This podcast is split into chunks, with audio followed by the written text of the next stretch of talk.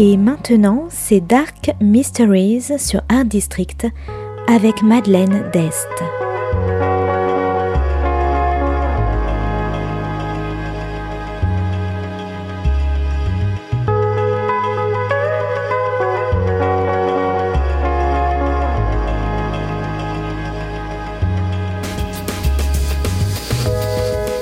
Welcome to Dark Mysteries, a book review show devoted to crime, mysteries, thrillers, and the dark side of human nature.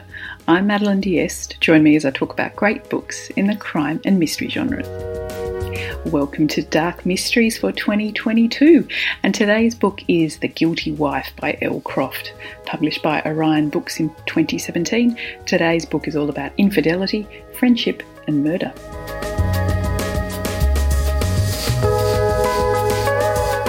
Bethany is a photographer who secured the job of a lifetime, shooting one of the world's richest men, Callum.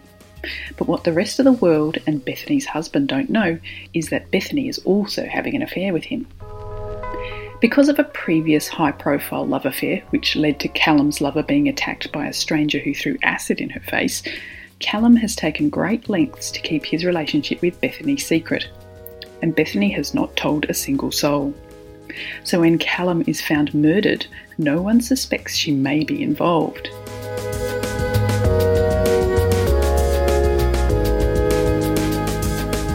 Bethany has to hide her grief from everyone her husband, her friends, and of course the police when they eventually interview her. Bethany thinks she's in the clear. Of course, she had nothing to do with the crime. Until the police produce CCTV images of a mystery woman who was seen leaving the same place where Callum was murdered. The images are all over the media, the police seeking any information about the woman, who is, of course, Bethany. Then she receives an anonymous letter. Someone else did know about their affair, and they're warning her to stay away from the police, or they will tell all.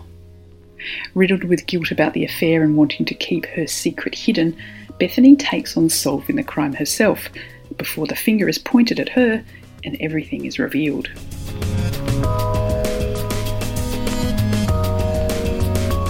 The Guilty Wife is an effortless read. The pages fly by as we follow Bethany as she gets herself further and further into trouble, all in the name of shielding her secrets.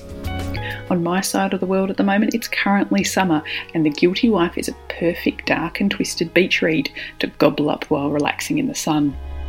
Of course, Bethany is guilty, but not of the crime itself, and she's desperate to clear her name, knowing exactly how the situation will look to the police and the general public in such a high profile murder case.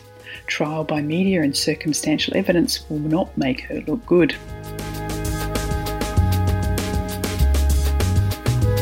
Battling grief and guilt, Bethany has no one to trust, and she begins to suspect those around her, especially when she receives more poison pen letters when the letters start to appear inside her house, she even suspects her husband of the crime, eventually confiding in her best friend Alex, a lawyer, but only after engaging her to establish client confidentiality. Who is stalking Bethany, and are they in fact the killer?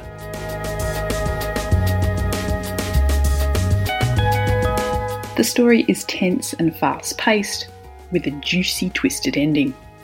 If anything, The Guilty Wife is a cautionary tale about trust. Bethany has betrayed her own husband and knows firsthand anyone could be deceiving those around them. So, if you like breezy psychological thrillers, twists and turns, guilt, deceit, and the lengths people will go to to protect their secrets, I recommend The Guilty Wife by Elle Croft. Thanks for listening to Dark Mysteries. If you have any feedback or want to say hello, you can contact me at Art District Radio by email at mde at artdistrict-radio.com. Or if you'd like to listen to past reviews, please go to artdistrictradio.com forward slash podcasts. And until next time, happy reading.